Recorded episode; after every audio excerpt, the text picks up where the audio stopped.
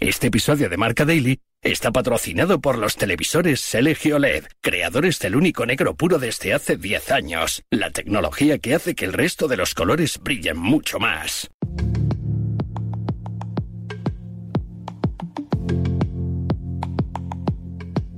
Conecta la tailandesa a 5 segundos para el final. La patada en el tronco. Y no ha podido ser. Con una patada en el último segundo prácticamente. Pani es oro. Adriana Cerezo Iglesias. Que se derrumba. Que llora como no la hemos visto. Pero que tiene 17 años que ha puesto a España entera de pie para seguir el taekwondo y para seguir el deporte femenino. Se lleva la plata Adriana Cerez Iglesias desde Alcalá de Henares a Tokio, aquí en el marcador olímpico. ¡Qué orgullosos estamos de ti!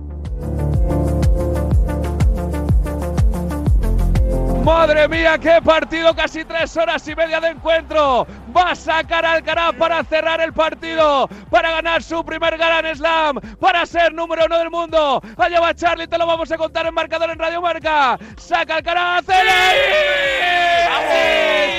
¡Y se acabó!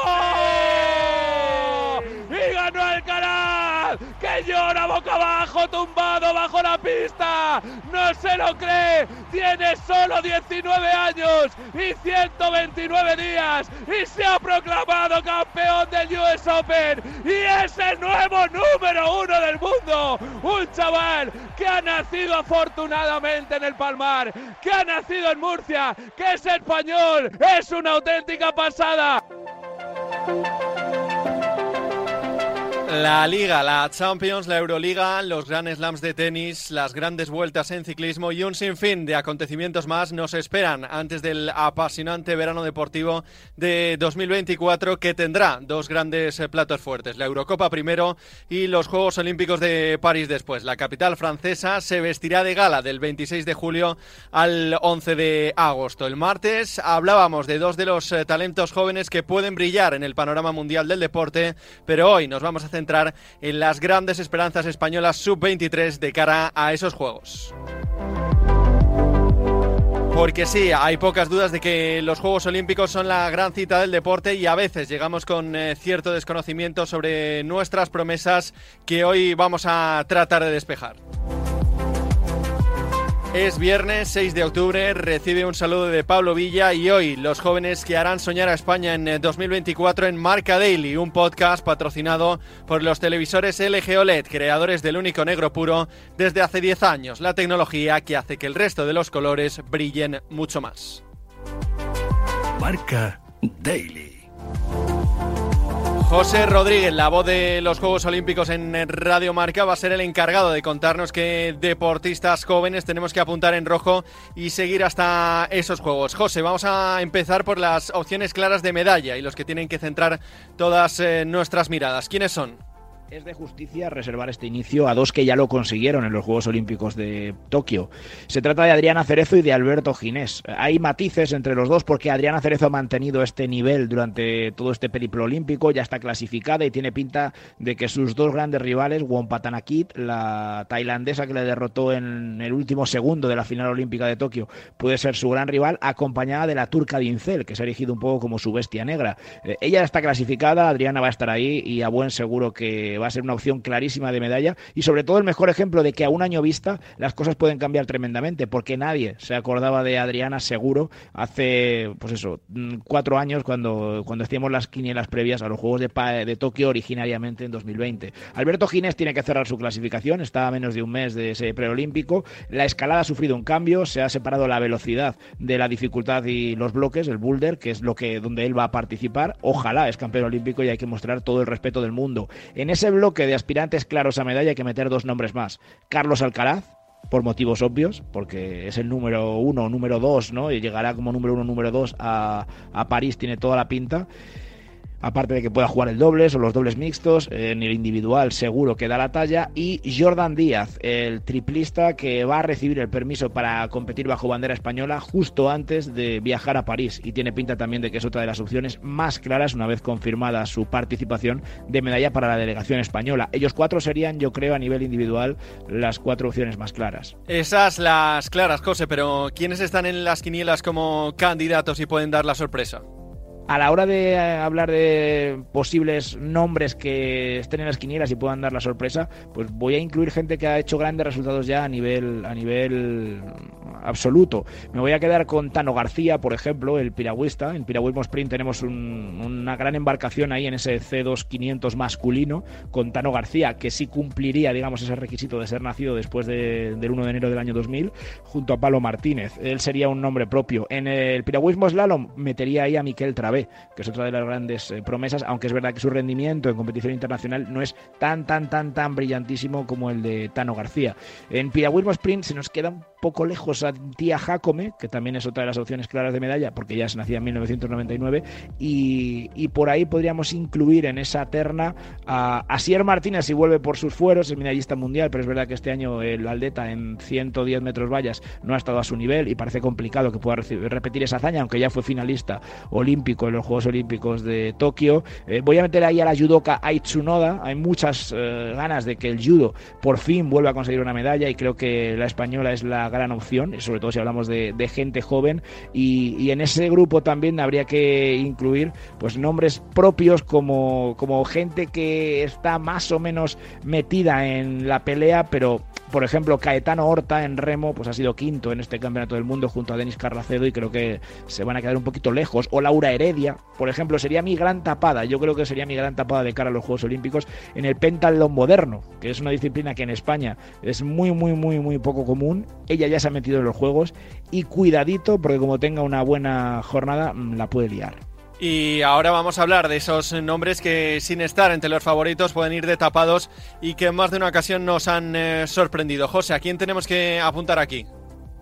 Por quedarme con deportistas que es verdad que creo que van a estar en París el 99%, pero a lo mejor es un poco pronto para pensar que, que eh, puedan ser ya medallistas ¿no? aspirantes a algo grandísimo en los Juegos de París, Andrés García y Mar Molné, los dos eh, tiradores olímpicos, que están a la sombra de Fátima Galvez y Alberto Fernández, pero por ejemplo Fátima sí tiene el billete y Alberto no, y como pueden ir dos representantes por país en la competición individual, pues quizá ellos puedan tener esa experiencia olímpica que les haga, pues ya te digo, ir ganando experiencia y que nadie descarte o les descarte para nada. Tessie Bosele en, en el atletismo femenino, ¿no? en la longitud, eh, creo que eh, pues eso, junto a María Vicente es el futuro. Habrá que estar muy atentos también a nombres como el de Adrián del Río en piragüismo. Tiene, bueno, o acaba de, ganar en ese K2500 junto a Rodrigo Germade, que es, es disciplina olímpica, por cierto, una medalla en el último mundial.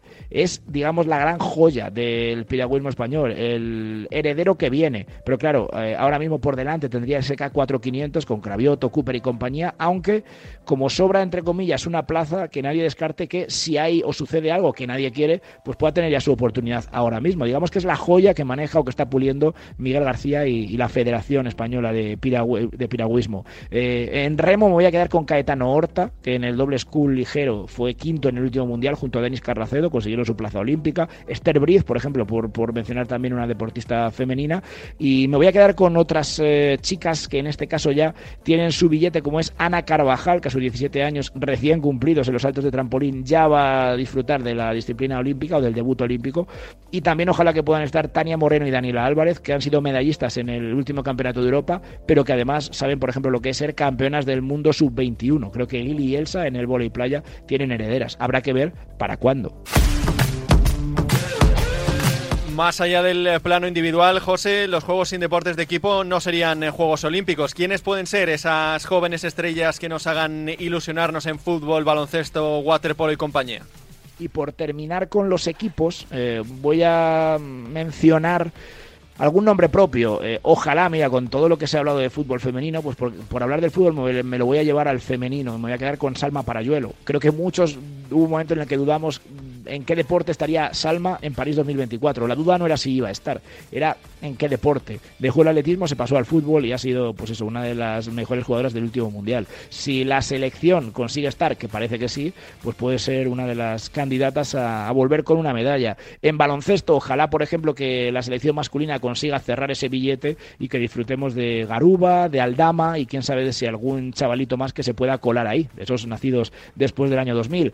Eh, y por ejemplo, para mí una de las selecciones más fiables de ahora mismo el deporte español es el waterpolo, masculino y femenino, en los dos casos. Y me voy a quedar con dos deportistas que ya saben lo que es estar en unos Juegos Olímpicos. Elena Ruiz, que fue subcampeona olímpica en los Juegos de Tokio con apenas 16 años, y Unai Aguirre, el guardameta de la selección masculina que ya es campeón del mundo y que seguro que en esa selección eh, entrenada por David Martín va a darnos grandes alegrías. Y por cerrar, pues me voy a, déjame que me quede también, por ejemplo, como representante de la natación artística con Iris Tío y con el equipo de gimnasia rítmica femenina que también tiene el billete. Pero José, tú que estás pegado también al día a día del ciclismo, me sorprende que no nos hayas hablado de ningún aspirante joven eh, de cara a París 2024. ¿No hay por ahí ninguna opción con la que soñar? Me alegra que me hagas esa pregunta porque estaba dejando para el final a los ciclistas, a Juan Ayuso y a Carlos Rodríguez, que si siguen haciendo buenos los pronósticos, no digo que vayan a, conseguirlo, pero van a estar peleando por ello.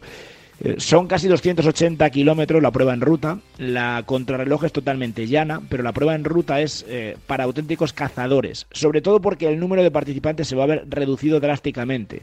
Eh, tres, cuatro ciclistas por país, imposible de gobernar, va a ser imposible porque se ha reducido todavía más. El pelotón va a ser enano y creo que va a ser una de las carreras más abiertas y más bonitas que vamos a ver. Y un perfil digamos parecido a una clásica de cotas como podría ser la Lieja Bastoña Lieja que va a acabar en Trocadero. Oye, ¿por qué no? Igual nos permite soñar con tenerles ahí. Yo espero que ellos dos puedan estar. Es justo después del Tour de Francia y vamos a ser optimistas.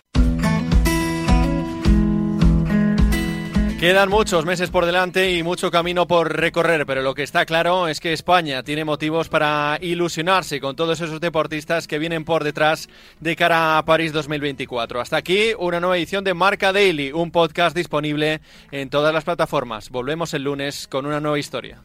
Hace 10 años, LG creó el único negro puro, un hito en la historia de la tecnología que hizo brillar millones de colores. Ahora, esos colores brillan intensamente y se integran a la perfección en tu hogar. LG OLED Evo. 10 años con el único negro puro.